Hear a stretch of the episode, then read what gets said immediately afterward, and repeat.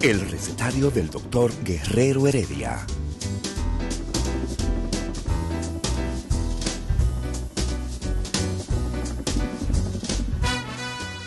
Una respuesta para cada pregunta. Una receta para cada problema. Ven a nuestra propuesta radial, amena, diversa y solidaria. Con alto sentido humano y profesional.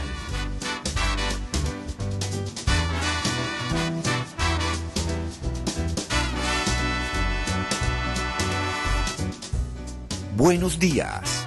Bienvenidos al recetario del doctor Guerrero Heredia.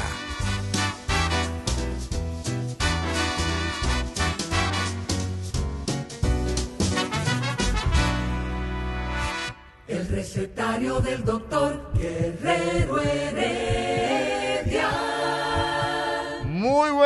días, muy buenos días amigos de aquí y de allá.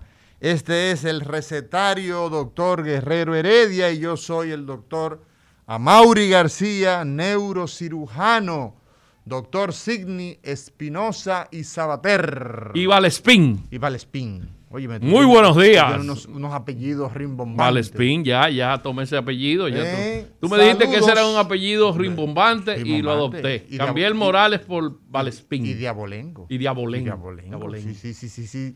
Amigos, muy, muy, muy buenos días. Sean todos bienvenidos a este, el programa estelar del recetario. El recetario tiene programas el lunes, por ejemplo, eh, una especie de, de constelación de estrellas. El martes.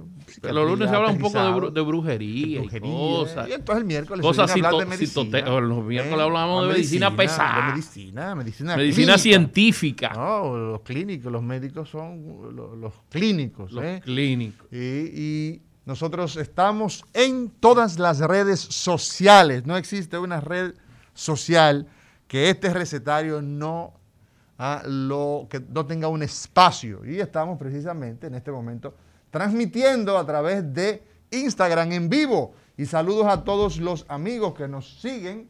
A, a Rosy Hernández, saludo a, a Cheito, saludo a Daisy, saludo a eh, Elvin Mejía 95, que siempre está con nosotros. Hay una gran cantidad de personas que ya están entrando a la plataforma de Instagram en vivo y así pueden estar ustedes permanentemente hablando con nosotros, compartiendo, haciendo sus comentarios, sus preguntas, sus aportes.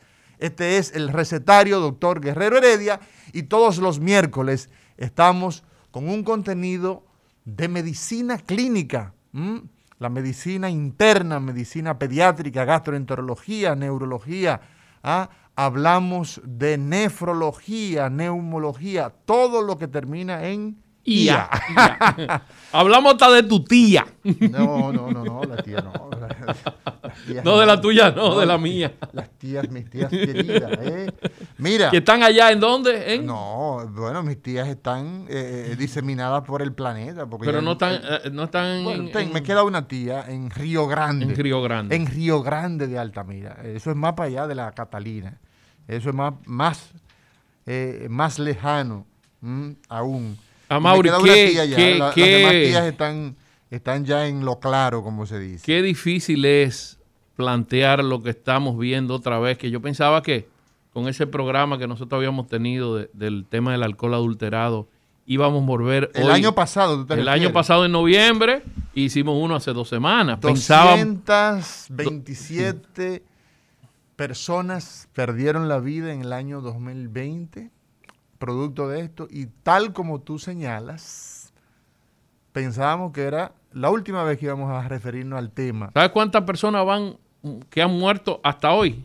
Hasta hoy, al día de hoy del, del 2021. Lamentablemente- 95 personas. Lamentablemente vi las cifras. No, es peluniante. Del día 2 de abril al, al 20, al, estamos a 20, 21, Sí, sí. sí. Se, se cuantificó 13 intoxicaciones por día. Oye eso, Mauri, qué, Sí. qué- qué escándalo. Entonces, ya no era lo que nosotros habíamos hablado del Monday y del, del, del bebidas a granel, sino que ahora han sustituido las botellas con y, y hay una imprenta y es todo. que hay una, industria. industria, hay una industria de falsificación, de adulteración.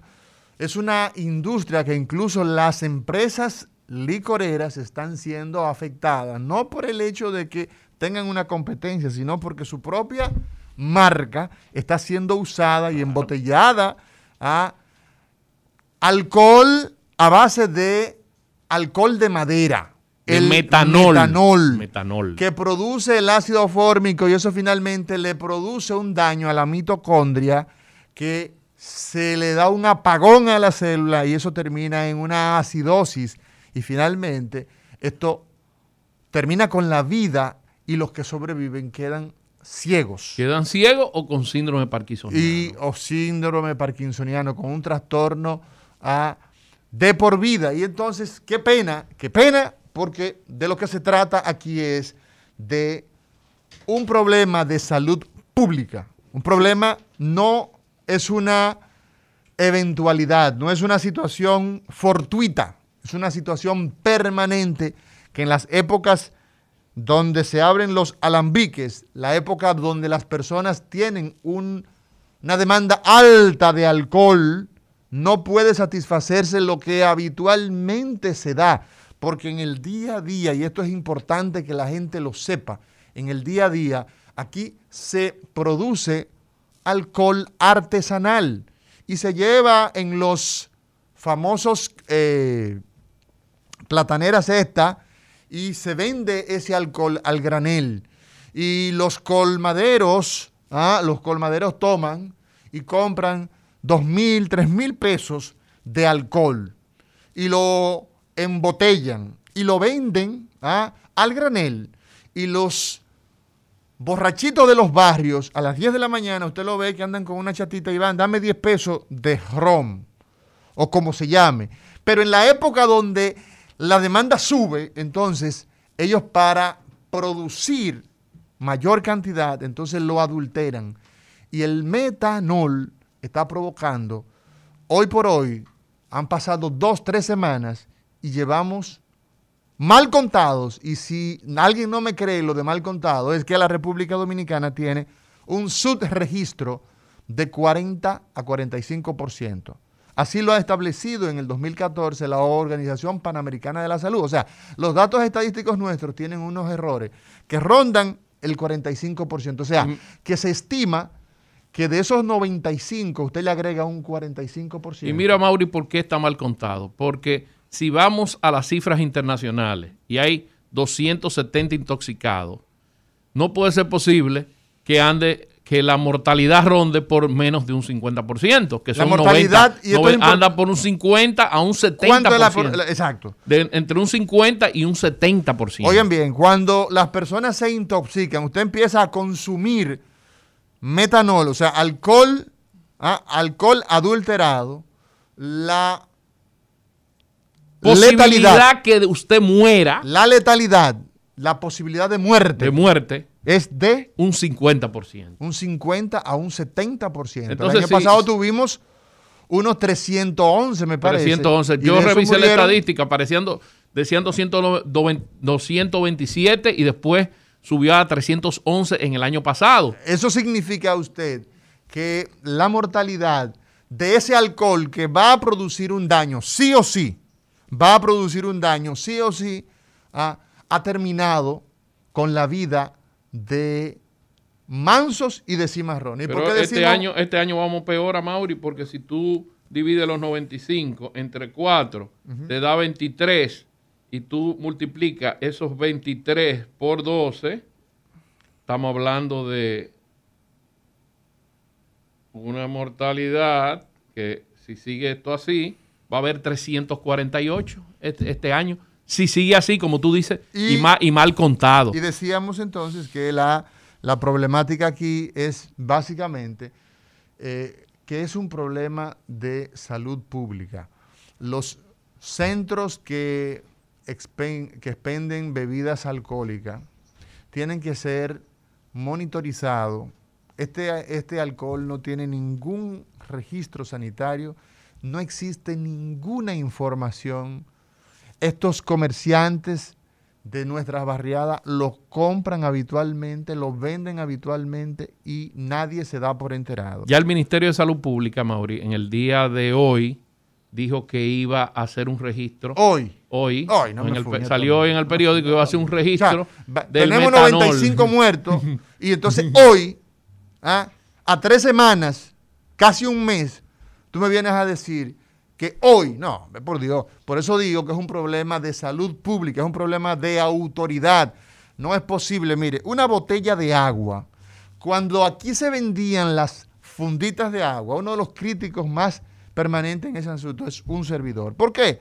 Porque el consumo humano, mira, los países que tienen respeto por la vida de los seres humanos, establecen regulaciones que son muy rígidas. Los alimentos, los medicamentos, las bebidas tienen que ser supervisadas, tienen que ser establecida su calidad para certificarse que están aptas para el consumo. Por eso humano. es que en los Estados Unidos FDA la está la FDA, que es Food and Drugs Administration, Así o sea, es. es alimentos, bebidas y drogas. Así Entonces, mismo es. debe haber un control de todo lo que coma y beba nuestra población, además de la calidad de los productos y de los fármacos. Así es. Mira, Mauri, que también nosotros tuvimos falsificación de fármacos durante muchos años y murieron muchas personas con antihipertensivos Bueno, aquí hay un- aquí hay un falsificados, maldito, mira. antidiabéticos falsificados. O sea, Oye, hay una yo- industria, Yo, yo hay una retiro esa palabra, esa palabra. Un- óyeme, aquí hay un malandrín que fue procesado, fue encarcelado, perdón, y se le puso una condena por la adulteración de medicamentos. Y la pregunta es, esta persona, cuando se identifican como los responsables de la adulteración de una sustancia que lleva un rigor. El alcohol de por sí es malo. El alcohol produce lesiones en las arterias, En el hígado. produce lesiones en tu hígado, tu amado hígado, tú que eres hepatólogo, tú como gastroenterólogo que has visto tanta cirrosis y que has visto ah, tantas lesiones ah, que llevan al traste con la vida de la gente. Lesiones cerebrales desde el punto de vista de ustedes. a que las personas padezcan ataques cerebrales. Síndrome de Korsakoff, todo, todo. O sea- Las- los síndromes de astemia, porque si tú le quitas el alcohol a un paciente que ya es alcohólico, comienza a tener temblores, comienza a tener manifestaciones. O sea, el alcohol es un problema. Los síndromes de abstinencia. de abstinencia, un problema es un que problema matan, nacional. que Que pueden matan, matar. Una que persona, matan. una persona alcohólica ah, puede terminar muerto cuando tiene un... Y lo hemos visto. ¿Sabe cómo lo hemos visto? Sidney Espinosa y todos los amigos que nos siguen en este recetario. O paciente que tiene un trauma en la carretera. Chocó y de repente Lo cae en el Darío Contreras, y cae en el Diario Diario Lo internan. y lo internan. Y el paciente entonces le ponen su suero, le ponen su yeso, le lo preparan para Y cirugía. pasan siete días. Y el paciente tiene una semana, siete días. Como Comienza a convulsionar. Y empieza a convulsionar. Y tú dices, ¿qué es lo que está pasando? Y el paciente lo que tenía era un golpe en el pecho, tiene un tubo de pecho. Le pusieron un tubo de pecho para sacarle la sangre que se acumuló por fuera del pulmón. No es epiléptico. No es epiléptico, nunca en su vida, no se dio golpe en la cabeza. Le hicimos tomografía y el paciente, el servicio de neurocirugía lo descartamos. Dijimos, este paciente no tiene nada Un dato, un dato importante. Iba en el motor y chocó borracho. y chocó borracho. Ese es el único, ese, ese es el único indicio de que el hombre y bebía. cuando tú le preguntas a los familiares de qué sufre él, no, y él toma su traguito, un médico que se dedique a preguntar, sí, sí, sí, sí, ese hombre no se apea un humo, ese hombre vive borracho todos los días. Entonces, el síndrome de abstinencia hace que muchos pacientes tengan un desenlace fatal. O sea, el alcohol, por donde quiera que lo veamos, es malo. Entonces, ¿qué es lo que se hace? Bueno, los médicos recomendamos no al abuso del alcohol, No al abuso del abusar del alcohol. Entonces, imagínate tú que nuestro país tiene, en este mismo momento, se están distribuyendo alcohol al granel. Eso es lo que a mí más me no, y produce. adulterado con. Mira, hay no, un. Hay alcohol, alcohol hay un whisky que no que- tiene ninguna certificación. que hace siete años que desapareció y, y- y- y la gente va y lo compra. Pero si usted sabe que ese whisky desapareció, que ya no está en el mercado, Que no hay una casa licorera que, que lo, lo está distribuye. produciendo. ¿Y cómo tú estás comprando ese whisky? Ah, No, no, que, pues- ese- que está bueno el whisky, que, da un buen bueno, humo. Que da un buen humo. Entonces, Entonces- termina, ah, lamentablemente, termina siendo víctima de su ignorancia, siendo víctima de su propia irresponsabilidad. Lo penoso es que te decía Sidney Espinosa, nosotros vemos que los mansos y los cimarrones, ¿cuáles son los mansos? Oh, el que va a un restaurante de una playa, un negocito de, de un balneario en provincia y pide un ron cualquiera o pide un whisky cualquiera, pensando que le van a dar y se da tres, cuatro, cinco, seis tragos de eso o compra una botella. Y entonces ese termina siendo víctima sin saber que está consumiendo una cosa diferente a la que él pidió. Y eso nos hace a nosotros decirle a las autoridades sanitarias, a las autoridades, porque eso es un delito, a las autoridades de que velan por el consumo, por lo que consume la población. El que ministerio, el ministerio público también tiene que entrar. Es un Tiene- delito. Es un delito, un delito. ¿Cuánta gente ha muerto? ¿Cuáles son los responsables? El que adultera una bebida. Le toca pena de, pena de como si hubiera matado un homicidio, Es un- jugarlo como un homicida. Entonces, eso precisamente es donde nosotros queremos llegar. La población tiene que saber que estamos jugando. ¿Con qué? Estamos jugando con la vida. Cuando usted consume un alcohol que el trago cuesta 100 pesos y usted sabe que eso no cuesta, usted sabe que usted le están vendiendo lo que no es. Entonces, en definitiva, la cantidad de fallecidos oficiales son 95 al momento de hoy. La cantidad de pacientes que hay intubados, que están en sala de cuidados intensivos.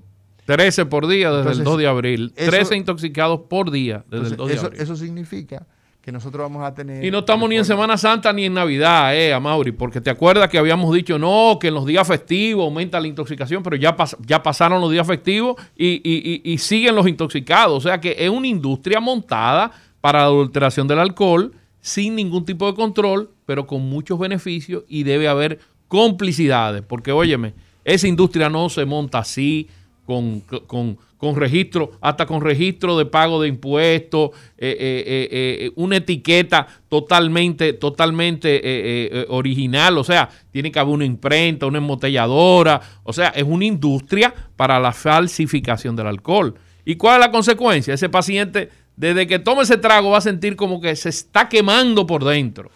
Se está quemando por dentro y comienza a tener náusea y vómito. Bueno. Pero no solamente eso, sino que de repente comienza, pasan 12 horas y comienza a convulsionar, a tener temblores, entra en una acidosis metabólica, como tú dijiste, Sí. edema de cerebro, coma y muerte. Solamente por comprar un alcohol adulterado que pensaba que se estaba economizando 200 pesos, 300 pesos. Y, se, y perdió la vida para Pero toda la vida. puede- Perdió la vida para toda la vida. es, así es, así es. Y todo el mundo que ve las noticias, que recibe los, eh, los mensajes de WhatsApp, está advertido, sabe que la realidad que tenemos hoy día es, eh, es muy clara. La cantidad de personas que pues han perdido la vida en estos días a propósito de esto, pues son números que están a la vista de todos. Bueno, ¿tú sabes cuáles son las principales causas de muerte en el mundo, Signi Espinosa? ¿Cuáles son? Vámonos a una pausa y cuando regresemos nosotros vamos a darles a todos ustedes de qué mueren los seres humanos en el planeta Tierra. Hoy, en el recetario doctor Guerrero Heredia, tendremos al doctor Rafael Encarnación Jaques hablándonos de un temazo, un temazo que parecíamos también que estaba superado. La difteria, la República Dominicana, hemos visto una, eh, un surgimiento, un- brotes de difteria, y esto, pues evidentemente, Que es una analizado. enfermedad mortal, Amaury, también. Entonces Estamos- vamos, estamos vamos frente a, ver- un problema va- va- también de va- salud importante. Vamos a ver, vamos a ver con el doctor Rafael Encarnación. Ya estamos eh, casi comenzando con nuestro invitado, pero antes de eso yo quiero hablarte ah, y que la gente también nos pregunte y sobre todo saludar a todas esas personas que nos están saludando. ah, a Cau Mejía. Cau a- Mejía. sí, tenemos a Cau Mejía. Ya. Tenemos a una gran cantidad de personas, no los alcanzo a ver hasta acá, pero también le enviamos No, no. nuestro saludo desde este recetario. Y tú también, Sidney, saluda a los amigos. Señor Laburdi, ponga El usted. recetario del doctor Guerrero Heredia.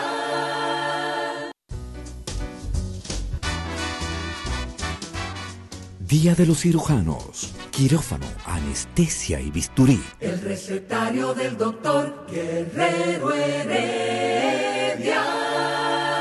Continuamos con el recetario del doctor Guerrero Heredia. Y a Mauri, antes de que nos fuéramos a la pausa, tú me estabas diciendo que cuáles eran las principales causas de muerte en el mundo. Y yo me pregunto, ¿cuáles son las principales causas de muerte? ¿De en el qué mundo? muere la gente en el planeta Tierra? La primera causa de muerte, Sidney Espinosa, es la cardiopatía isquémica. ¿Con qué se come eso? ¿Qué, qué, qué? qué? Repíteme, porque eso muy- Cardiopatía isquémica es el infarto agudo al miocardio. Cuando a una persona le da un infarto, se le tapa una arteria coronaria, esa es la primera causa de muerte. Y la palabra isquémica quiere decir que no llega sangre. No llega sangre. Las arterias, por las arterias va sangre.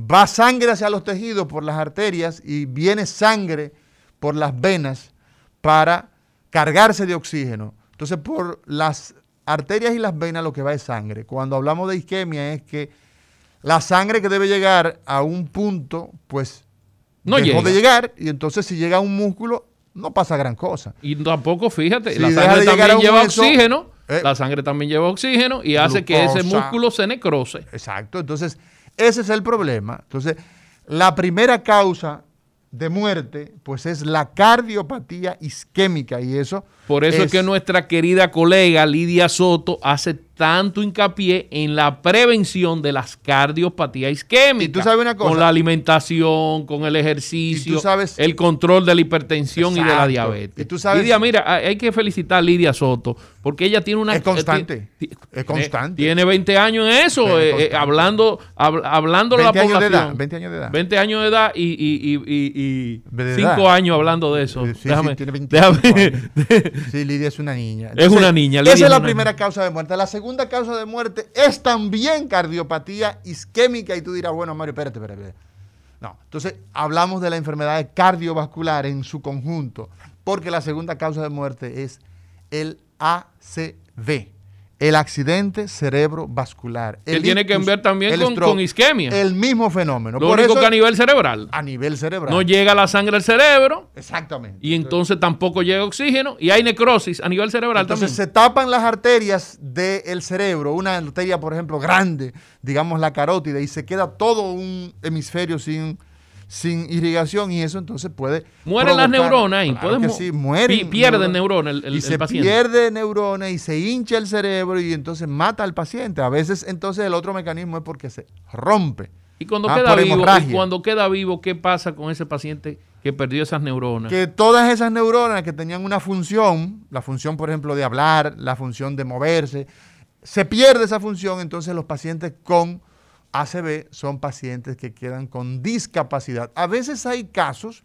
y hay una interesantísima, y les digo a todas las personas que son muy eh, eh, digitales, que buscan mucho en las redes, hay una YouTube, hay una... Escúchame que te interrumpa, pero es bueno decir que el doctor Amaury García es, es, es neurocirujano y especialista en accidente cerebrovascular, en el tratamiento del accidente cerebrovascular, porque eso hay que decirlo, porque tú a través de un catéter, ¿verdad? Sí. Resuelve ese problema sin tener que someter al paciente Sin a tener que abrirle el cirugía. caco, como se dice por ahí. para Eh, no, abrir, el- pa' no abrirle el caco. Eh, y sobre todo por el hecho de que el cerebro tiene una, una característica. Cuando se tapa una arteria, el cerebro no espera. No espera, no da chance. El tiempo es muy limitado y entonces, entonces esto nos genera a nosotros una cantidad alrededor del mundo de casi 7 millones de personas fallecen entre el corazón y el cerebro. ¿Y cómo ustedes hacen para, Óyeme. hacer- para salvar ese cerebro? ¿Cuál Bueno, es el procedimiento? El procedimiento lo primero es que las personas lleguen a tiempo. El 911 ya no permite que la gente llegue a tiempo. ¿Ah? El 911 nos permite que la gente sea trasladado en condiciones más adecuadas que antes de, tenemos que seguir mejorando. A veces tardan, a veces tardan. A, veces tardan, pero ya el hecho de tener... Pero lo tenemos, por en lo las menos. principales ciudades, Santo Domingo, Santiago, Puerto Plata, en La Alta Gracia, en Baní, en San Cristóbal, creo que también está en San Francisco. Hay una gran cantidad de programas que se ha ido ampliando del 911. Entonces, lo primero es que las personas lleguen rápido a la emergencia. Lo segundo es que en la emergencia estén esperando a ese paciente. Porque lo lamentable es que muchas veces llega el paciente rápido, pero llega a la realidad. Y a ese paciente nadie, nadie le presta la atención debida porque el cerebro que dijimos no espera. Ese cerebro tapado, esa arteria tapada, es cantidades millonarias de neuronas. Kilómetros, miles de kilómetros de conexiones nerviosas perdiéndose. Entonces, ¿qué tiempo, Mauri, es lo, tiene- lo máximo que tiene que llegar y ser atendido si el paciente llega antes de las cuatro horas y media de haberse dado el evento, el paciente tiene oportunidad de recibir una especie de disolvente. Todas las personas en sus casas han usado en algún momento el famoso plomerito, ¿verdad? Que lo echamos por el retrete y entonces cuando está tapado, ¿no? Y eso destapa a cualquier situación que haya ahí. Yo recuerdo una vez que una de mis hijas echó un pequeño eh, eh, eh, calizo, pedacito de una sandalia de esa, y le tuvimos que echar plomerito.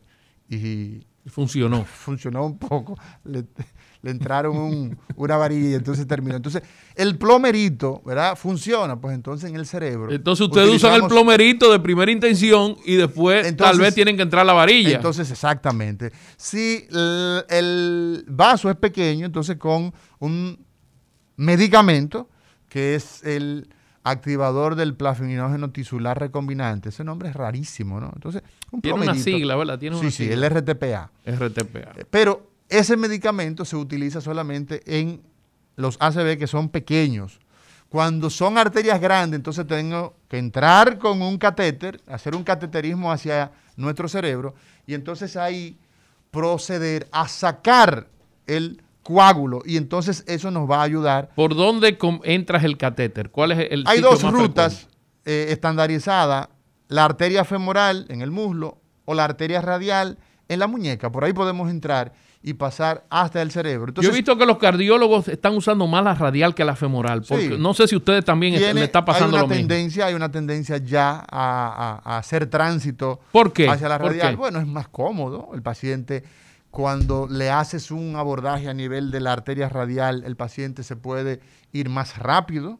Cuando lo hacemos a nivel femoral, el paciente se queda con seis horas sin movilizar la pierna para que no exista eh, pues sangrado, el hematoma a nivel del, del- del muslo. El Entonces, trayecto es más corto también. es más corto y tiene una serie de ventajas que básicamente se ha estado incorporando eh, para eh, neurocirugía endovascular también el abordaje radial. Pero el asunto es que esas son las dos primeras causas de muerte. La enfermedad cardiovascular y la enfermedad cerebrovascular. Entonces, la tercera causa de muerte es la enfermedad pulmonar obstructiva Crónica. crónica, la llamada EPOC. Esos pacientes fumadores, esos pacientes que tienen condiciones ah, eh, de forma larga, ¿m? que es la llamada EPOC, constituye la tercera causa de muerte. Pero ahí también, a Mauri, tiene que ver también las eh, causas ambientales, gente que, que trabaje en sitios donde hay muchos químicos. Claro, que- claro, que- claro. eso también favorece fábrica de eh, eh, las minas de carbón. Las minas de carbón, sobre todo en esos pacientes que tienen, en esos países donde existe eh, eh, industria, una industria minera. por ejemplo, las abestosis, cuando existían eh, la construcción de, de techo a base de asbesto, o el Asbesto. asbesto se utilizaba mucho, eso era una causa incluso hasta de cáncer.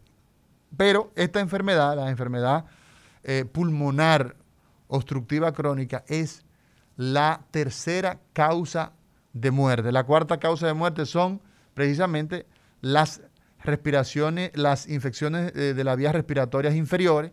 La quinta son, eh, está ubicado en los niños, en este caso las afecciones neonatales. Y vamos a ver que la sexta causa de muerte es el cáncer, ¿ah? cáncer de bronquio, cáncer de pulmón, cáncer de tráquea.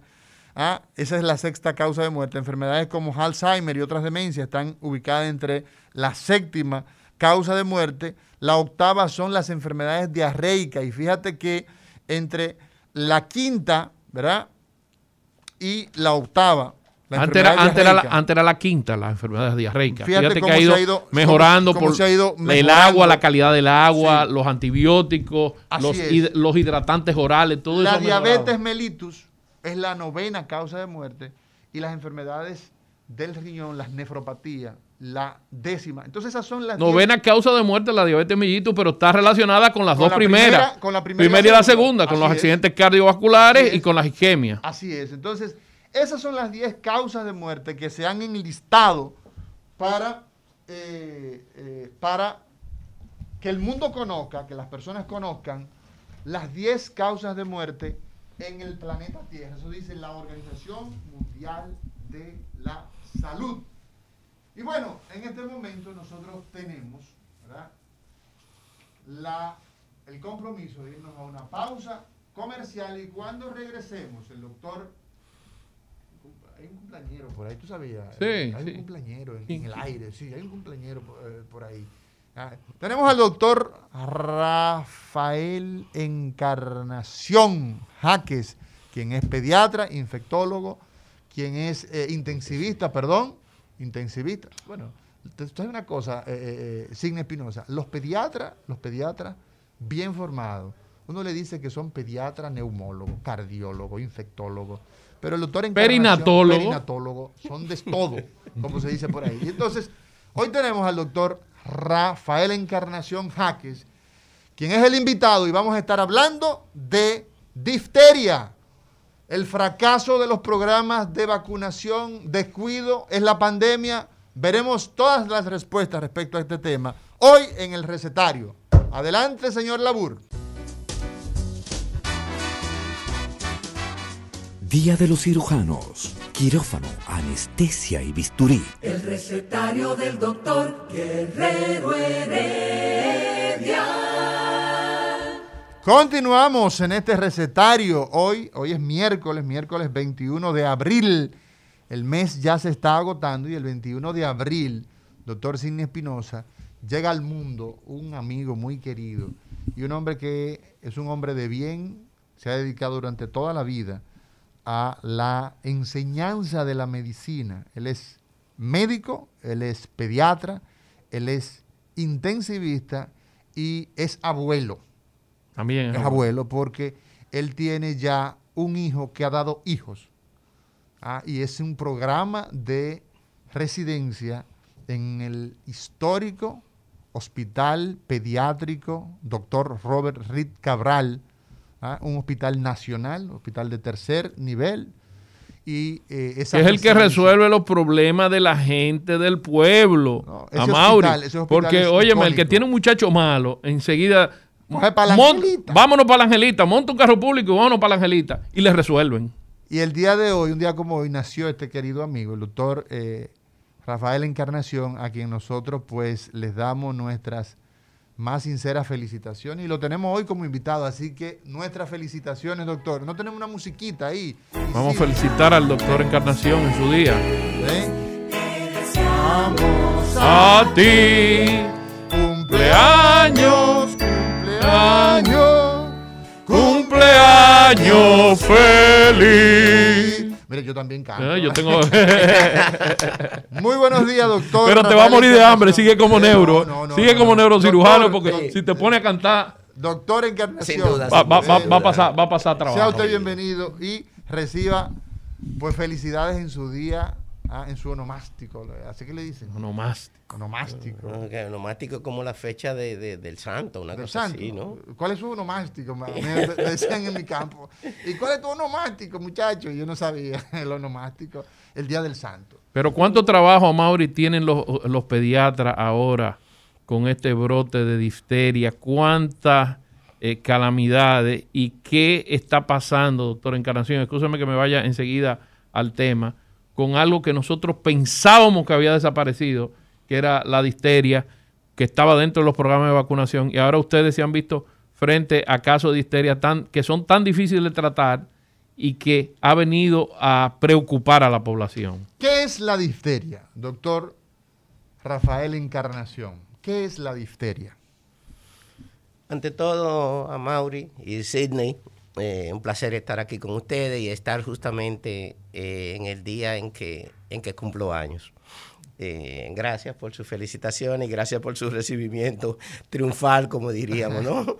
Pero nada, cumplir años es parte de existir. La, el tema que estamos abordando con el problema de la difteria y su resurgimiento, la difteria en los países pobres nunca se ha ido.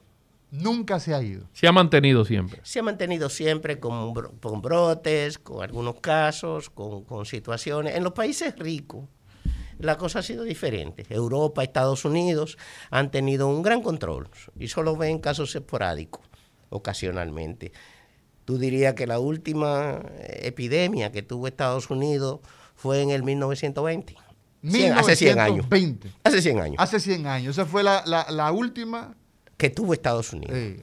En, en, la época posguerra, por Segunda Guerra Mundial. O sea, después del 45. Después de los años 40, eh, la vacuna se popularizó. Las vacunas, entonces las vacunas son milagrosas, las vacunas han sido milagrosas. Y en el caso de la difteria es un buen...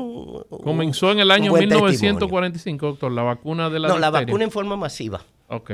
¿Cuándo, se descubre la vacuna de la difteria? O sea, desde principios del siglo pasado ya con la vacuna se habían hecho algunos intentos. Hacia esa fecha de 1920 y mucho antes se había trabajado con este tipo de vacuna que descubre lo que es el toxoide, porque no, no, en este caso es interesante la vacuna, tocaremos el tema de alguna manera. Eh, la vacuna es un toxoide. no actúa sobre el microbio en sí, actúa sobre sus toxinas. Mm. Entonces, lo cual es, sumamente interesante. Igual ocurre con la vacuna del tétano, que tampoco te, inyectan ni partículas, ni el tétano, ni nada. Nunca te va a dar la enfermedad porque es el toxoide modificado para que tu organismo produzca anticuerpos. Pero volvamos al principio, ¿no? ¿Qué es la disteria? ¿Hacia dónde, ¿Hacia dónde vamos con este tema en términos de lo que está ocurriendo en el país, lo que está ocurriendo también en Venezuela, lo que está ocurriendo en Haití, lo que está ocurriendo en los países pobres? Eh, cuando después del 40, pues ya los grandes países, los países ricos, no han tenido difteria eh, como brote ni como epidemia. Lo han tenido como casos esporádicos. Sí, una que otra vez aparece un caso, sobre todo de alguien que llega de un país del tercer mundo. Nosotros hemos tenido un control adecuado en los últimos quizá podríamos hablar de los últimos 10 a 20 años, el programa ampliado de inmunizaciones de nuestro país. El famoso PAI. El famoso PAI, dirigido por nuestro amigo Garib.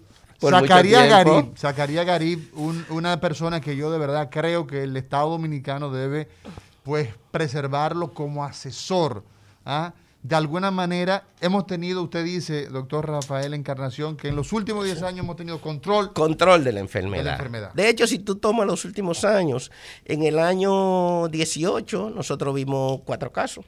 En el 18. En el 19 vimos seis y en el 20 solo se registraron dos casos de difteria. Sin embargo, en este año, en el primer trimestre, bueno, terminando el primer cuatrimestre ahora cuando termine este mes, nosotros hemos tenido 18 casos registrados. 18 casos registrados. Y, tenemos una alta mortalidad por la enfermedad. Y en intensivo hemos visto alrededor de 8 de los que han necesitado. O sea, de los 18 que hemos visto registrados en nuestro país, en intensivo, 8. En este momento hay 14. Hay 14 pero ingresado en el hospital solamente tenemos cinco. De hecho, en intensivo hemos tenido, pero ahora tenemos uno, pero ahora justamente de ayer recibimos la prueba definitiva y era un caso sospechoso que se convirtió en negativo. No era difteria. No era, no era. Entonces, la difteria como tal, ¿qué es? La difteria es una enfermedad infectocontagiosa. Infectocontagiosa. Que ataca a humanos y se transmite de humano a humano. O sea, si usted tiene difteria, puede pasar la difteria a otra persona. Exacto, se transmite de humano a humano, particularmente con las pequeñas partículas de las vías respiratorias, en la forma respiratoria, que es la más importante, porque también hay una forma cutánea que es menor y que se da más asociada a problemas de hacinamiento y falta de higiene. Pero en la forma respiratoria que puede afectar cualquier parte de la vía respiratoria. De hecho, ¿Cuál es, ¿Cuál es la vía respiratoria? de hecho, ahí vamos entonces a definirte cuál es parte de la vía respiratoria y cómo sucede. La vía respiratoria comienza en las fosas nasales. En la nariz. En la nariz. En la nariz, ahí y de ahí se extiende hasta los pulmones. Sí. La difteria ocupa toda esta parte. Cuando ocupa la parte de arriba de la vía respiratoria, la nariz, La la, garganta. garganta, Sí. la tráquea, la laringe, Sí. Ocurre que este Esos son tubos, doctor, ¿verdad? son las tuberías, Son tuberías de la vía respiratoria. Exacto. Que tienen una luz, tienen una cavidad, un tubo, está hueco, que el interior es hueco, Exacto. lo conecta con los pulmones. que lo conecta a los pulmones que están al Ah, entonces, a ver si entendí, doctor. Esa enfermedad se pasa de persona a persona. Por eso usted dice que es infecto, contagiosa, de persona a a persona. persona. Sí, sí. Y entonces usted dice que esa enfermedad ataca las tuberías respiratorias que comienzan en la nariz y terminan en los pulmones. Sí, en su forma más importante, que es la forma importante. que produce esta gravedad, que es la que estamos viendo, que es la que produce esta alta mortalidad Pero que también asociada a la enfermedad. que- Hay otra forma cutánea Exacto, que está más relacionada Sí. justamente con, con el asunto que te decía, hacinamiento y falta de higiene. Como es infecto contagioso, doctor, hay una bacteria que la produce. ¿Cuál es el nombre de la Ahí bacteria? está la bacteria que es la productora de la enfermedad, pero que en la mayoría de los casos no es la que produce la muerte. La que produce la muerte son sus toxinas. Toxina. ¿Y qué es una bacteria y qué son las toxinas? Porque Exacto, entonces- Tenemos un pueblo, tenemos una cantidad. Fíjese, por ejemplo, doctor, nosotros tenemos a doctor Jonathan Ventura, eso es un doctor. A Nilda Vargas, tenemos a Borisal, ah, tenemos a Génesis, tenemos una cantidad inmensa de personas que no son médicos. ¿Qué es una bacteria? Y en este caso, las bacterias no son las que producen los grandes problemas, sino sus toxinas. Exacto. Vamos a ver. Eh, eh, en el caso del Corinebacterium difteriae, que es como se llama este microbio, ¿Cómo se llama? Corinebacterium diphtheriae, Ese es el fatal que produce entonces es la el que produce la difteria. El corineba... Anda pa'l carajo. En- Entonces, Entonces, este microorganismo, eh, como ustedes todos han oído hablar, bacterias son pequeños eh, seres vivientes, no son seres humanos, son pedacitos de sustancias Que no que, tienen visibles. que no son visibles al cuerpo humano, son microscópicos y que estas bacterias pueden alojarse en el organismo, pueden vivir en él y algunas de ellas pueden producir daño en el organismo. ok, eso es una bacteria. Es, exacto, una bacteria es una, es una estructura que tiene su vida propia. Sí. Entonces, esta bacteria cuando se localiza en, en el humano, produce en esos lugares que hemos mencionado, ¿no? Va a la nariz, cuando llega a la nariz va a producir una descarga nasal. Y produce O una... cuando dicen doca- descarga nasal es que produce moco. Va a producir un moco, Exacto. un moco que generalmente es amarillento y que puede tener sangre. Puede quedarse ahí y solo afectar las fosas nasales y afectar esa zona. Y algunos le llaman a eso la difteria nasal. Hoy hablamos con el doctor Rafael Encarnación y hablamos de difteria. Así que ustedes sigan en sintonía con este recetario y cuando regresemos seguimos hablando de la manera, las manifestaciones, la forma en que produce esta enfermedad, problemas. Y nos queda entonces a hablar mucho de difteria hoy con el doctor Rafael Encarnación. Día de los cirujanos, quirófano, anestesia y bisturí. El recetario del doctor Guerrero Heredia. Continuamos con el recetario del doctor Guerrero Heredia y hoy estamos hablando de difteria, que dijo el doctor Rafael Encarnación, que es producido por una bacteria que es el Corinum Bacterium diphtheriae y que produce una rinitis alérgica, una, una- unas mucosidades, una- uno- un mucus, no es alérgico, es un mucus, que es, la, es una de las vías de transmisión de la, de la enfermedad. Doctor, al principio usted estaba diciendo que eh, la difteria, Estados Unidos la eliminó, que la- el último brote de difteria fue en el 1920. Solo se ven casos esporádicos. Entonces, hay una relación entre la difteria y las situaciones de bajos recursos económicos, eh, salubridad, agua, basura, eh, Pobre- pobreza, tú estás hablando de pobreza en general. Hablando de pobreza, sí. Eh, eh, sí, pero, pero con todas las condiciones de salubridad eh, y relacionadas con la difteria. Sí, continúa, e- es, un- es una verdad que no se discute, pero continuando con el tema de hacia dónde va la difteria, para luego entrar en, obviamente, los países pobres y de baja cobertura, porque ya con la difteria, los grandes países y nosotros, eh, no, ¿por qué no negarlo? 10 años Con- en control. Teníamos con un buen control de la difteria. La vacunación ha llevado a lo que se conoce como vacunación de rebaño. Ya nosotros teníamos más del 80% de la población dominicana infantil vacunada, lo cual crecía con, aunque podríamos discutir un poquito lo que es el esquema de vacunación. Claro, claro. Pero volvamos hacia dónde, cuál, esta difteria nasal de la que te hablaba hace un rato, no es la difteria más peligrosa, tampoco lo es la que, lo que ocupa la piel. O sea, la que produce el moco no es la más No peligrosa. es la más peligrosa. La peligrosa es la faucial, la que produce la infección en la garganta, la que se localiza en la garganta. Porque es una diferente o es la ubicación en la garganta. Exacto, O sea, el por- Corynebacterium diphtheriae, si se queda en la nariz, sus manifestaciones serán Diferentes, diferentes menores, podemos decir. a las que se van a la garganta. Exacto, las que se van a la garganta son las grandes, las peligrosas, que producen una gran pseudomembrana, su toxina. Esta ¿Qué es pseudomembrana. una pseudomembrana? Esta doctor? pseudomembrana es recubre, es una capa de tejido formado por la toxina y el microbio que recubre las vías respiratorias. Al recubrirla la tapan. El tubo Por donde va el oxígeno. por donde debe ir el oxígeno se tapa, pero también se tapa el tubo por donde debe ir el alimento, de lo cual em- comienza a producir lo que es dificultad para tragar y dificultad para respirar. O sea, que tapa la parte superior del, del esófago. Falta, no, va la parte, bueno, del esófago, pero es la faringe, ¿no? Sí. O sea, desde la faringe. Desde la faringe. Desde la faringe. Desde la Desde- faringe no pasa La nada al faringe esófago. es la parte de atrás de la boca. Cuando te abre la boca, la parte de atrás, donde Detrás está de la la campanita, Detrás la- ahí está. Ahí se forma una membrana, una membrana gris sucia. Esta membrana se extiende hacia abajo y tapa la vía de respirar. Se extiende hacia la parte baja de las vías respiratorias. O sea, coge para la tráquea. Coge para la tráquea. Esa- ocupa esos dos lugares. O sea, que el no aire- deja que los alimentos lleguen al el esófago. aire no puede entrar hacia la vía respiratoria y el individuo tiene sensación de ahogo. El que llega a una etapa importante de eso, entonces no puede respirar porque la membrana obstruye ese tubo que debe ir hacia los pulmones para garantizar la respiración. Doctor Rafael Encarnación, ¿qué tiempo pasa entre la llegada del Corynebacterium diphtheriae, la bacteria que produce la difteria, a producir esa película, esa barrera, esa membrana? ¿Qué tiempo pasa, más o menos? Hay dos etapas. Vamos a ver la etapa eh, antes de los síntomas, lo que llamamos periodo de incubación.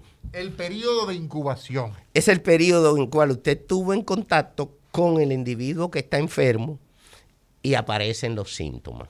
Entonces eso se llama periodo de incubación. Dura dos a cinco días, entre el momento en que tuviste el Corto, contacto corto. y el... mo- Sí, muy corto. Puede ser hasta 10, pero es el promedio, dos a cinco días. Entonces, dos a cinco días después tú empiezas a sentir los síntomas. Pero los primeros síntomas son fiebre, malestar general, molestias inespecíficas. Eso lo da cualquier cosa. Y eso lo da cualquier Se cosa. Pero luego vienen... gripe. Se puede confundir con una gripe. Inicialmente, pero que luego, en los pocos días eh, siguientes, porque la enfermedad es muy agresiva, sobre todo su toxina, van a empezar a aparecer estas membranas.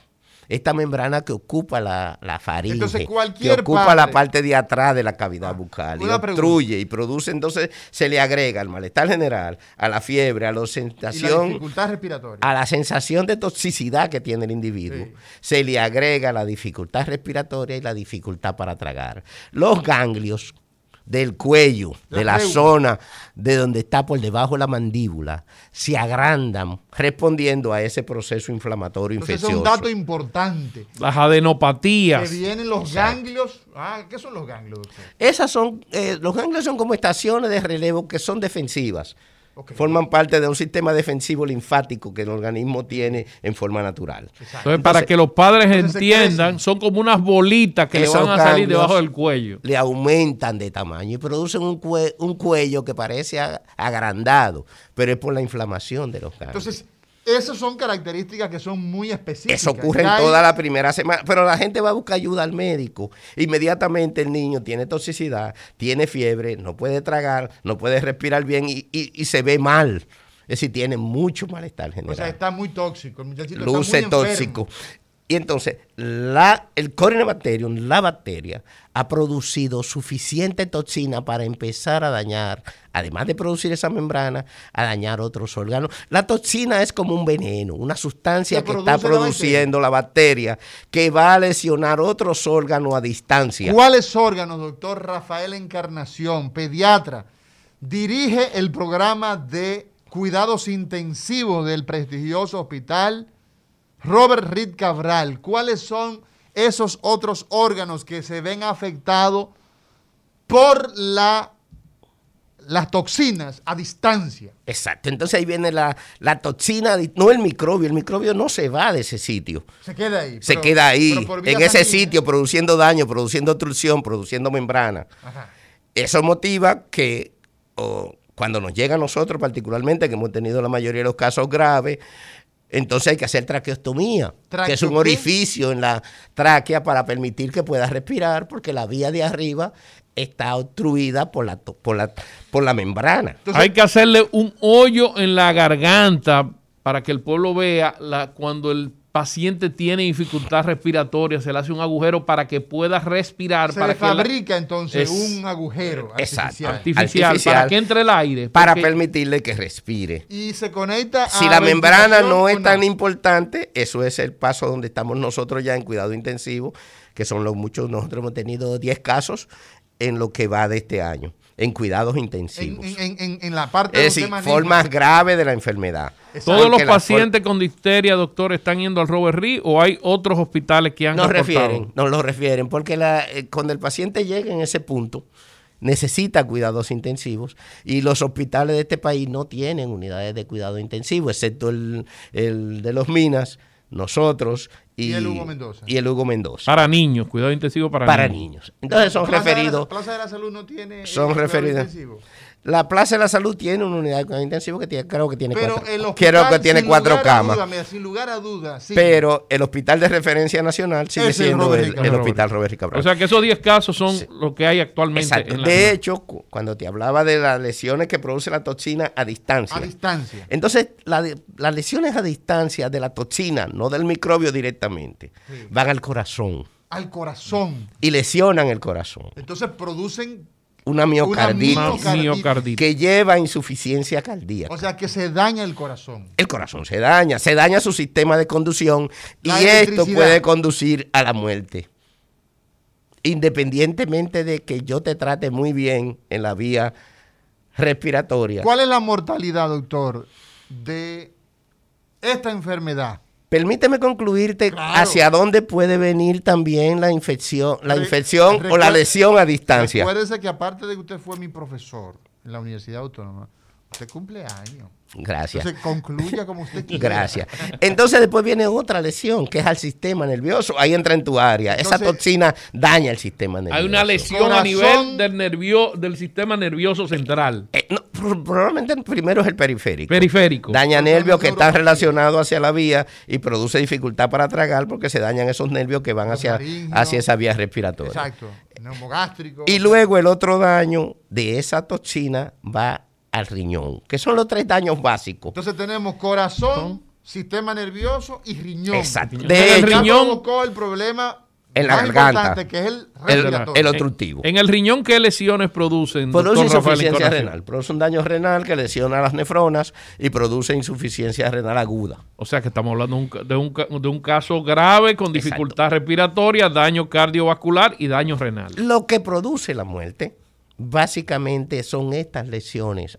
Por ejemplo, tenemos dos casos de los cinco que están ingresados en el hospital en este momento que, que hicieron fallo cardíaco. Fallo cardíaco. O sea, el corazón dejó de, De funcionar. funcionar. Su sistema eléctrico, el sistema eléctrico del corazón es el que más se afecta. O daño directo al miocardio. al miocardio, al músculo. al músculo cardíaco. Entonces, esto trae como consecuencia que estos niños necesiten medicación para este punto. En ese punto van a intensivo, tanto cuando hay daño cardíaco y para liberar las vías aéreas, entonces van a entrar en la traqueostomía y la ayuda ventilatoria y ahí van a necesitar el ventilador. Todos los pacientes que se les hace traqueotomía por difteria terminan conectado a una máquina o no? Sí, inicialmente sí, lo sé, porque hay que hacer una sedación, hay que hacer una analgesia y conjuntamente con esto entonces vamos a la ventilación, pero es una ventilación como nosotros llamamos ventilación consciente, Exacto, donde el exacto. paciente se mantiene sedadito ligero hasta que el problema se resuelva, pero el problema de la difteria va a durar como cuatro semanas. Cuatro semanas. O sea que el costo,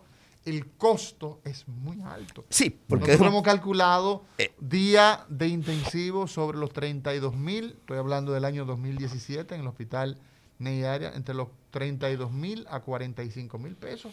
Sí, Cuidado estamos, intensivo es caro, ahora como todo ha subido es posible que sea más. estamos hablando de que a veces tienen que manejar todas las complicaciones. Exacto. Como los nervios que van a la vía respiratoria alta pueden estar lesionados, el paciente hay que mantenerlo en el ventilador. Estas lesiones pueden ocurrir entre la segunda y la tercera semana, todavía vamos a tener problemas Doctor- con que el paciente pueda respirar o alimentarse adecuadamente por el peligro de la pseudomembrana. No puedes limpiar la pseudomembrana porque limpiarla produce muchísimo más toxicidad.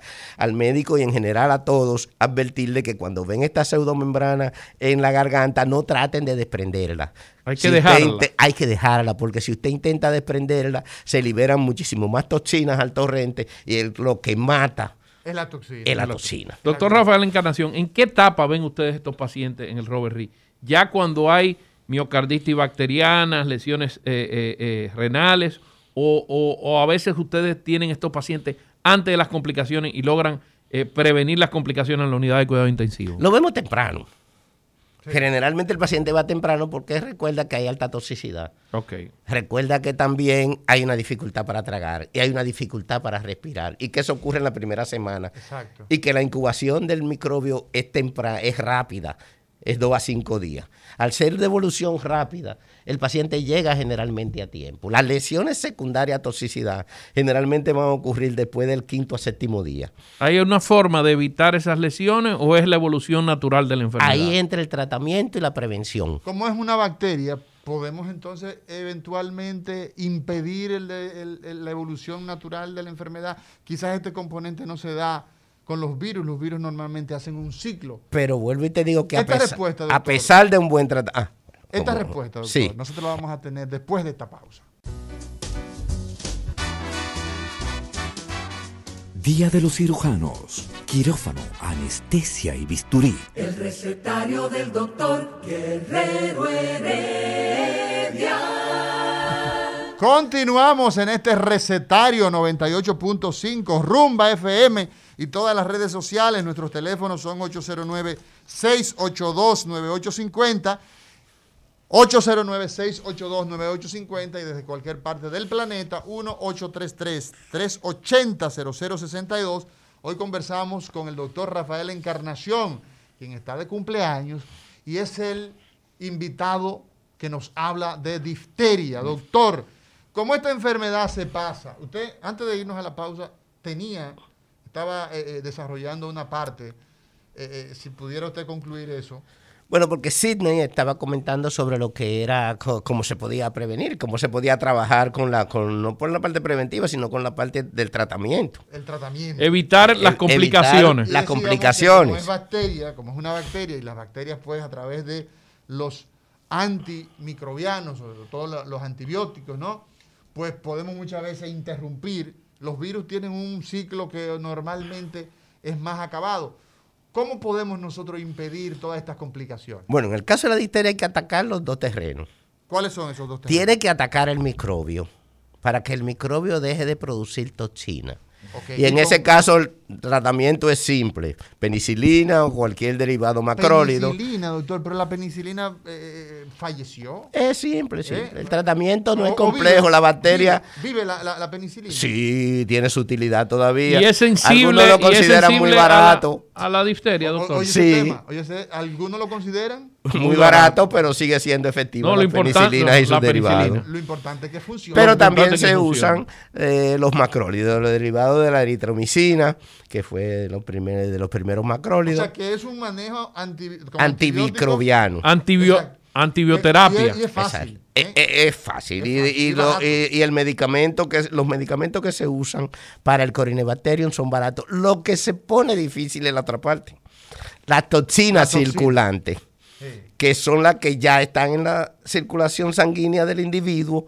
y están atacando otro órgano. Ese veneno, ¿Cómo la neutraliza? ese veneno que se llaman las toxinas, ¿cómo se maneja en esa Ahí está esa parte. Entonces tiene que usar la antitoxina, La antitoxina. ¿Cuáles son? que es una sustancia que ataca la toxina y la neutraliza. ¿Cómo se llaman esas? eh, eh, eh, Así esos- mismo, antitoxina distérica, porque la hay para otro, para otros gérmenes. Por ejemplo, el tétano, para ponerte uno conocido, también es una toxina lo que produce.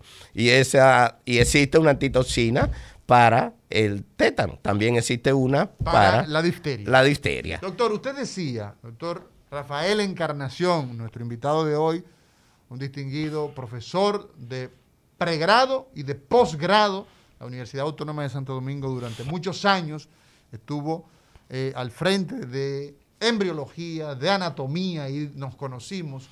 Doctor, cuando usted iniciaba esta disertación, este tema tan importante, de una enfermedad que por 10 años estuvo controlada, ¿qué pasó? ¿Qué nos pasó en el año 2020? ¿Qué pasó al inicio del 2021? Esto es herencia del COVID, el hecho de que se abandonaron los protocolos de vacunación, nos hemos descuidado con nuestros niños. Esa es mi primera pregunta. Vamos por parte. Completamos el tratamiento, ¿no? El tratamiento que te decía, luego el manejo general, fuera de la toxina y del antibiótico, es un manejo de soporte. Soporte respiratorio hasta que las vías aéreas puedan estar, soporte alimenticio hasta que el individuo pueda volver a tragar adecuadamente. Y este es el manejo de soporte. Pero también hay un manejo a los contactos que no podemos descuidar. A los contactos. Sí, porque la enfermedad es altamente contagiosa. ¿Se pega de niño adulto de todo. O solamente se queda entre los pediátricos? No, no, a cualquier edad. La histeria puede atacar a cualquier edad. Entonces, ¿dónde vamos? Eh, cuando tú tienes que tratar los contactos, si terminamos con esta fase de tratamiento y de prevención del caso, si yo te digo a ti, por ejemplo, que el caso que tuvimos en Yamasá, que fue en enero, que a ese caso no se le dio la importancia adecuada, no se bloqueó, no se fue al lugar a bloquear el área, a, No tratar, a tratar lo familiar, un bloqueo del caso. Cuando tienes un caso índice. O sea, aislar a esa persona. Eh, No, el, el paciente está aislado porque está en el hospital, El son su paciente, familia, pero- El área de contaminación. su contacto, Claro, Su claro. su familia, Fue su ahí que, doctor Encarnación, fue ahí que surgió el brote de Ahí fue que en el vimos país. el caso de enero. el caso número uno. El caso número uno. Y se señaló, pero no bloqueamos. Que Después vimos cinco casos más. ¿Qué fallo? En Yamasá también. Oye, qué fallo, Sidney Espinosa. Sí, sí, qué exacto. fallo. Entonces, de allá para acá vimos cinco casos más. Porque no se fue a esta segunda parte del Los manejo, cinco casos más, doctor Encarnación, fueron en Yamasá también. En Yamasá hubo. hubo- Eh, eh, de hecho, en este momento. De hecho, en este momento tenemos lo que podríamos llamar una epidemia. Tenemos casos en todos los lugares. Tenemos muchos casos que son de diferentes lugares. Y es cierto, doctor son a Encarnación. partir de un, de, un, de un problema de no controlar ese primer contacto, ese primer caso. Al no controlarlo, entonces, evidentemente, No, la gente se muere. porque, porque eh, Pero hay adultos aquellas- contaminados, aquellas ¿no? brisas, oye, aquellas brisas Sí. y aquellos lodos trajeron esta situación. Estamos hablando de COVID, estamos hablando de descuido, estamos hablando de muchas cosas. Esto no es casual. Oye, Eh, ¿Entendí? hay, hay algo que me queda en la mente, eh, doctor eh, Encarnación. Usted dijo que esta bacteria y esta enfermedad se puede transmitir tanto en adultos como en niños. He visto que se ha comenzado un programa de vacunación para niños y para adultos. ¿Ha habido pacientes adultos ya contaminados con difteria? Nosotros no manejamos adultos, pero sí se han reportado en este país, siempre se han reportado uno que otro casos. Ahora, en este, en este brote ha habido en adultos. En este brote sí, creo que Salud Pública ha reportado eh, a adultos. Nosotros eh, obviamente manejamos se niños. hemos comporta de la misma los manera. 18 casos. Doctor Encarnación. La forma de adulto- adultos en general son más leves y la enfermedad tiene menos mortalidad. La enfermedad. Ahorita hablábamos del tema de mortalidad que se nos fue, Sí. eh, tiene alrededor de un 5 a un 10% de mortalidad general. En los niños esa mortalidad puede aumentar entre un 20 y un 50%. Un 20, Uy, mamá. 20 y O un sea, 50% estamos hablando- de la estamos hablando mitad. de que un 10 ya es mucho. De 10 que fallezca uno es mucho. Tiene la mortalidad del estamos metanol. hablando del 5 ah, al 10. Ahora, estamos hablando de que eso puede llegar hasta un 50. Un 50. La Sí, mortalidad en del metanol En niños, en niños, en niños.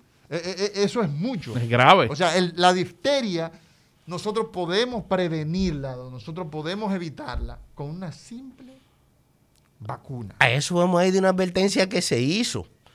Y se hizo el año pasado. Y la hicieron los organismos internacionales. O sea, los organismos internacionales avisaron, dijeron, cuidado con las vacunas. Nosotros dijimos a través de este programa que teníamos que trabajar en paralelo con la crisis sanitaria de el coronavirus y con los programas de vacunación. No descuidar los programas de con vacunación. cáncer y con los pacientes Cuando- Diabéticos. Bueno, cuando la Organización Mundial de la Salud declaró la pandemia, alrededor de dos a tres meses después, también advirtió, vamos a atender la pandemia, vamos a, vamos a incluir que esto que está sucediendo, la pandemia del COVID, no nos haga descuidar otras enfermedades y otros programas de vacunación. Primero los programas de vacunación y segundo las enfermedades crónicas no transmisibles. Entonces había que trabajar y se advirtió, se advirtió a todos los países. Los países más desarrollados, como tienen control, tienen una unidad de rebaño sostenida, con una vacunación sostenida, no han tenido grandes problemas con estas otras enfermedades y estos otros cuidados de los pacientes con enfermedades crónicas. Llámese lo que tú hablabas de la malignidad, llámese las enfermedades no contagiosas crónicas, hipertensión, diabetes, etcétera. Entonces, lo que sí tenemos es que el programa ampliado de inmunizaciones, que es el programa nacional de El vacunaciones, el PAI, la mayoría de estos pacientes no se habían vacunado el año pasado. Ese es un problema. ese es un Y la mayoría de estos pacientes que tenemos andan entre 1 y 9 años. O sea, que Es decir, estamos- eran pacientes que necesitaban la dosis inicial o el refuerzo. el refuerzo. O sea, ha habido El un esquema- descuido de los familiares, de los padres de esos pacientes, de llevar a esos niños a vacunar Sí, por el pero tema también, pero del también COVID. de la atención Yo no primaria. quiero Mira, particularmente- también de la atención Exacto. primaria. Yo no sí, sí, quiero- una mezcla, porque también la, insula- la insalubridad también es una Sí, causa yo no quiero particularmente echarle la culpa a esos padres y decirle a esos padres que fueron descuidados en un momento donde la población y el pánico que surgió ah, decía no vayas al hospital, no vayas a ningún sitio. Vamos a echarle la culpa a los responsables. A quien No, tenía pero- que ir a la población, a quien tenía que mantener el programa, el programa de vacunación y de sostenimiento O ir de a las estos casas. programas. Bueno, ir a la casa, porque ya el programa del país, el país tiene una cultura de vacunación. Sí.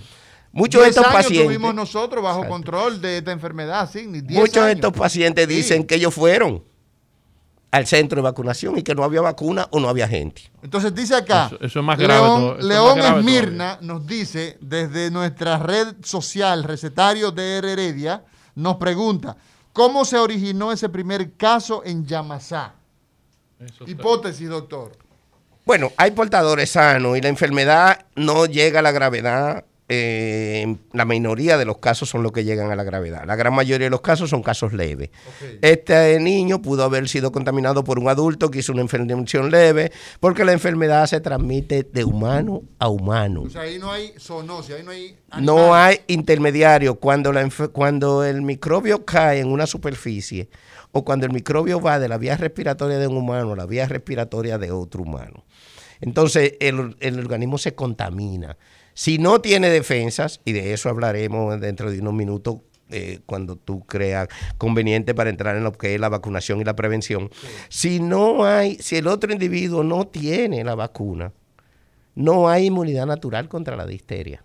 no hay inmunidad natural. O sea, nosotros no vamos a producir porque mamá nos dé, si ella está inmunizada, no la va a pasar al bebé. De eso podemos hablar, porque a las seis semanas, después que tú naces, esas defensas, si tu mamá fue vacunada, si la madre, ¿no? Sí. Fue vacunada, o si la madre padeció la enfermedad, entonces tú queda, pues, podría tener el niño, pero solamente hasta las seis semanas. A partir de las seis semanas ya el niño no tiene defensa. Doctor de las Encarnación, seis por, aquí- semanas de por aquí vida. me hacen una pregunta y me, me dicen que cua- a qué edad dentro del esquema de vacunación toca la vacuna de la difteria. En esta situación deben de vacunarse todos los niños a partir de las seis semanas de edad, del mes y medio de edad. O sea, en condiciones normales ahí. se deben vacunar a los dos meses a partir de los dos meses. Ajá, Es un esquema que varía poco. varía poco. Varía poco. Es de dos ¿Dos meses? Dos meses, cuatro meses, Cuatro meses, seis meses, seis meses. un refuerzo entre seis meses y un año después. O sea que son cuatro, cuatro vacunas que hay que poner para la La difteria. vacuna básica, luego vienen otras. Los entonces, tres esa- refuerzos. Luego viene una, eh, un refuerzo entre los cuatro y seis años. Entonces tenemos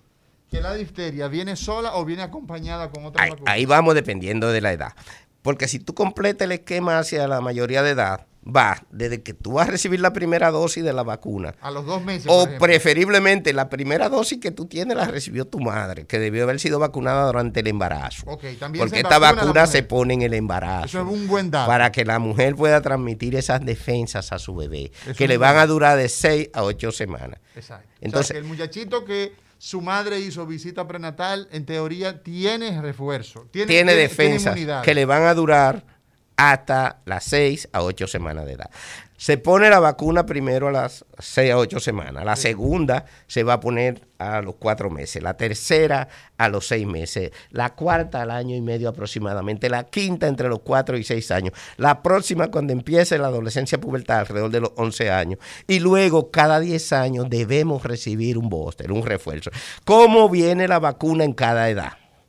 Porque la vacuna no viene igual para cada edad. Eso es un dato muy importante. Entonces, Cuando- que cada, cada 10 años el refuerzo. entre, hasta- la- entre los adultos. Entre ya. los Ya adultos. entre los Entre los adultos. Pero como Yo los tengo adultos refuerzo. llegamos con inmunidad de rebaño, eh, la, eh, la enfermedad es poco probable si ha sido bien cubierta durante la infancia. El uso de que todos estemos llevando mascarilla, doctor Rafael Encarnación, en este momento. Pero es espera cómo viene, Sí. para terminar la, la- la idea, cómo viene la vacuna en cada, en cada edad. Vamos a ver. Cuando hablamos de los Dos dos, meses. meses. ahí la vacuna viene combinada en dos combinaciones. ¿Cómo se llama? Viene una combinación que se llama penta La penta. y viene una combinación que se llama hexavalente. La Ok. pentavalente y la hexavalente. Son 5 y cinco. 6. Ambas combinaciones tienen la vacuna La de la difteria. difteria. La pentavalente viene en dos presentaciones en este país. Viene con polio, difteria, tétano, toferina, la que llaman de hemófilo meningitis, y viene con o no hepatitis B. Ah, Por ejemplo, la que pone el Estado trae hepatitis B, pero no trae polio. ok. La que pone el sector privado trae la polio. Esa es No- la no pentavalente. trae la hepatitis B. No trae la hepatitis La B. Entonces, hepatitis B el sector privado utiliza una que se llama hexavalente que trae la 6 Ok. A los dos meses. A A los meses. cuatro meses también toca esa misma vacuna, La hexavalente. la hexavalente, que es la que, la que viene combinada con, con- con- con la vacuna de difteria, porque hay otras que no tienen nada que ver con, con la vacuna de Perfecto. difteria y que no vienen combinadas con la difteria. Perfecto. Entonces, luego a los seis meses también le toca hexavalente. Hexavalente tenemos entonces a los dos, a los cuatro y a, los seis. seis. Pero ya al año y medio le toca la pentavalente. Se excluye la hepatitis B. Porque Porque, ya ya, está inmunizado, ya tiene sus tres dosis de Sí. hepatitis B, entonces la hepatitis B no va. La pentavalente al año y medio. Ok. Entonces, cuando llega a los cinco años, ahí le toca, ya no, ya le toca la DPT, porque ya no le toca la de hemófilo, ya no le toca. Entonces ahora tenemos la Difteria, que nada más tiene tres. Tiene difteria, tiene tétano y tiene tosferina. tosferina. Esa vacuna se va a poner al- A- a entre los los cinco 4 y años, los cuatro y 6 cinco, años. ajá. Luego a los 11 años tú tienes dos opciones. O Sí. pones DPT, que es difteria, tétano y tosferina, Exacto. Repite de nuevo la dosis. o pones DT, que solo trae difteria y tétano. Y ese DT o DPT, cualquiera de las dos que- con la que tú tengas, se mantiene durante toda tu vida cada 10 años. Entonces, cada 10 años lo que hacemos es que ponemos un refuerzo. Un refuerzo que cada 10 años. consistiría entonces en qué? En DT. En DT, que sería difteria y Y tétano. Y ya cada 10 años te la pones. La pregunta entonces es La maravillosa. hepatitis, El caso B, es- población. la hepatitis B también necesita un refuerzo después de adulto. Después de adultos. Eh, Eso sí. está en mucha discusión. Sí. Eso está en mucha discusión. Hasta Bueno. ahora tres dosis se han considerado las tres dosis El básicas. tema es por los anticuerpos. Sí, que muchas veces sí. no tienen la suficiente cantidad de anticuerpos y se necesita Entonces- poner un entonces refuerzo. la- Tú vas a vacunar a la mujer embarazada. Eh, ok, entonces ya por el lado de la embarazada, Tienes que vacunarla. Tienes que vacunarla. Tienes que vacunarla con DPT. exacto, no o con importa que, DT. tenga, que, que salga embarazada todos los años, hay que... Hay que ponerle, Hay su, que vacuna. ponerle su- su- su- hay que ponerle su refuerzo. Ahí se le pone qué? Se le pone DT, o DPT también se puede usar. Pero eh, que esta vacuna tienen que ir a la población para bloquear la enfermedad donde hay un caso y se detecta un caso en cualquier población. Esta vacuna, igual que los antibióticos, deben ponérsela a todos los contactos íntimos del enfermo. O sea, el paciente que estuvo en contacto, perdón, el familiar que tuvo en contacto con un paciente con difteria Debe ser tiene que tratado. ser tratado con la vacuna. Si no está vacunado, debe ser tratado con la vacuna y con los antibióticos. Ese es un buen punto. En contra de O la sea Es un que hay, un aislamiento epidemiológico y de tratamiento. Son Y las dos bloqueo, cosas. Y de bloqueo. O sea. Debe haber son bloqueo tres, tres cosas. Entonces, a la población dominicana, la población dominicana, el Ministerio de Salud Pública, ¿qué está haciendo en este momento con relación a ese, por ejemplo, Yamasá, ya tenemos un tema epidémico, pues ya tenemos... Ya tenemos una epidemia. Ya, podemos casos. considerar que tenemos una epidemia de Epidemia hablamos cuando los casos están ya diseminados, ¿no? Exacto, diferentes en lugares, en diferentes sitios, en una población determinada. Entonces, ¿qué se debe hacer en, esta, en este momento con el tema de la difteria? Cada familiar con un enfermo, entonces debe recibir tratamiento medicamentoso y si no está vacunado, que es la mayoría, yo no estoy vacunado, por ejemplo, contra la difteria. Hace más de 10 Todos los contactos íntimos deben Ah, ser tratados. En África.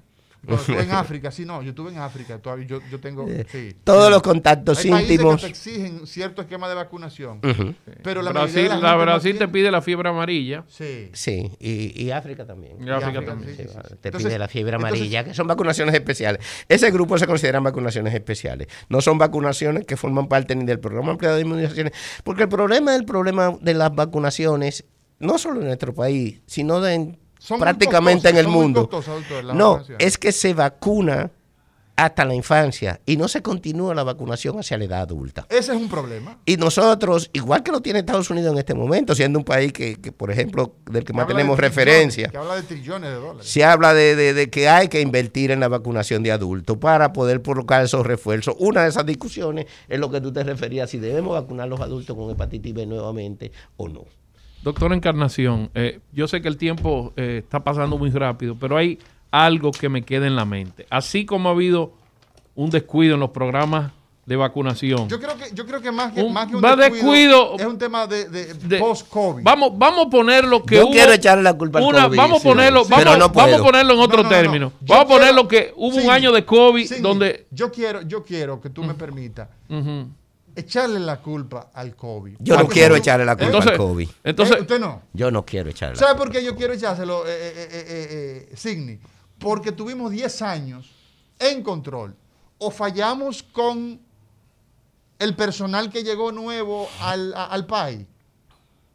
Una de dos. Yo creo que el COVID influyó mucho la gente con miedo a irse a vacunar, aunque la gente de Yamasá dice que fueron a vacunar a sus muchachos y que no había vacuna. Bueno, independientemente del culpable, la situación real es que así como ha habido una alteración en los programas de vacunación y hay un brote de difteria, ¿cuáles son las posibilidades reales de que estas enfermedades que ya teníamos controladas y que estaban dentro del programa de vacunación aumenten en nuestro país? Podría, hay la posibilidad de que otras enfermedades, infectos contagiosas dentro de los programas de vacunación haya otros brotes, otras Excelente enfermedades. pregunta. Bueno que te refieras, porque hemos visto cuatro casos de tétano en los primeros tres meses. Y el año pasado vimos tres en el año entero. O sea que en lo que va de año tenemos tres. En los primeros tres meses. En lo- cuatro en los primeros el- tres meses. Cuatro en el Y primer hemos tenido tétano en intensivo. Entonces, preocupante la situación. Es preocupante la situación, hay que ir a la población, hay que reforzar el programa ampliado de inmunizaciones, hay que vacunar a la población, hay que hacer campañas para que la gente vaya de nuevo a continuar los esquemas de vacunación, de vacunación básica. Aunque el país nada más llega a los cinco años, los adultos deberíamos también de tratar de vacunarnos en la medida de lo posible con esa vacunación básica. Nosotros tendremos otro encuentro con el doctor Rafael Encarnación. Al doctor Encarnación hay que traerlo por lo menos en cada trimestre. Cada trimestre hay que traerlo porque Hablar de enfermedades e muchas infectos contagiosos. Muchas debilidades. Vemos que ya el tétanos en este primer trimestre tenemos cuatro casos. En todo el año, el año pasado tuvimos tres casos de tétano, incluyendo casos graves. El tétano normalmente Sí, son los que yo veo en intensivo. Yo me imagino que el tétano eh, leve, que es muy común, no, Agradecerle, doctor Encarnación, por usted el día de su cumpleaños venir a compartir con nosotros, compartir con el pueblo de este recetario. Doctor Sidney Espinosa, será pues hasta la próxima semana. Mañana nos veremos en una entrega más de este recetario. Vámonos, Isidro. Recetario del doctor Guerrero Heredia. Rumba 98.5, una emisora RCC Media.